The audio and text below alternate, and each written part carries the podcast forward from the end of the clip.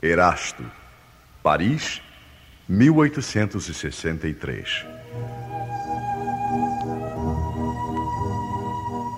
Não percebeis desde já a formação da tempestade que deve assolar o velho mundo e reduzir a nada a soma das iniquidades terrenas.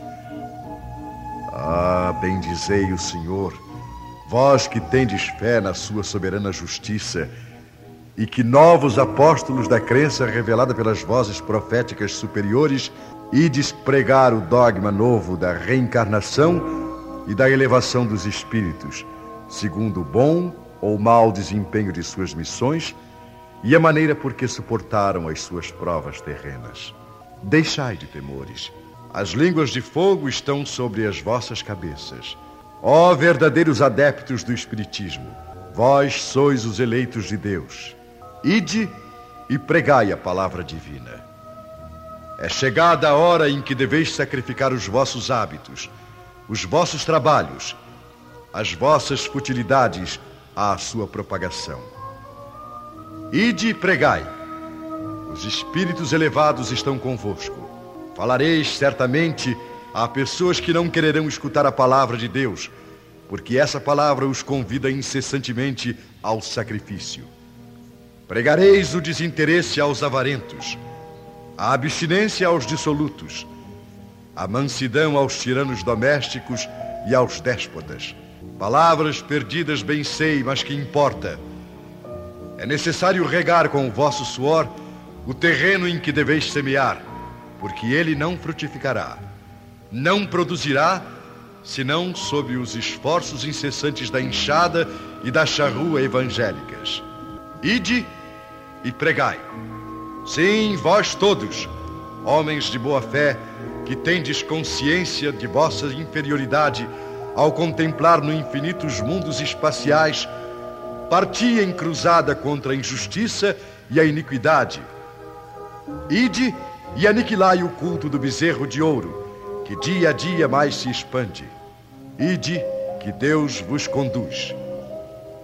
Homens simples e ignorantes, Vossas línguas se soltarão e falareis como nenhum orador sabe falar. Ide e pregai, que as populações atentas receberão com alegria as vossas palavras de consolação, de fraternidade, de esperança e de paz. Que importam as ciladas que armarem no vosso caminho? Somente os lobos caem nas armadilhas de lobos pois o pastor saberá defender as suas ovelhas contra os carrascos imoladores. E de homens que sois grandes perante Deus, e que mais felizes do que Tomé, credes sem querer ver e aceitais os fatos da mediunidade, mesmo quando nada conseguistes obter por vós mesmos. Ide, o Espírito de Deus vos guia. Marcha, pois, para a frente, grandiosa falange da fé e os pesados batalhões dos incrédulos se desvanecerão diante de ti, como as névoas da manhã aos primeiros raios do sol. A fé e a virtude que transporta montanhas, disse Jesus.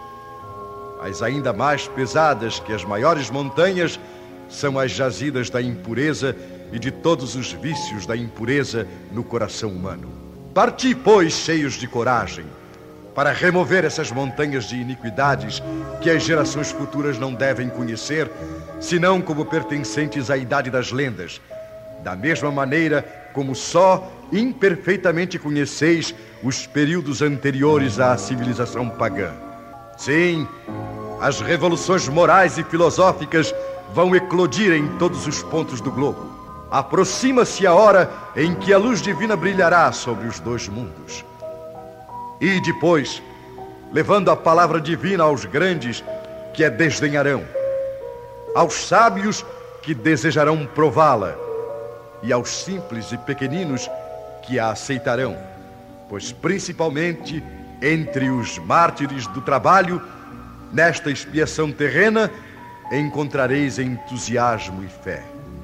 Ide que estes receberão jubilosos, agradecendo e louvando a Deus a consolação divina que lhes oferecerdes. E baixando a fronte, renderão graças pelas aflições que a terra lhes reservou. Arme-se de decisão e coragem a vossa falange. Mãos à obra. O arado está pronto, a terra preparada. Arai.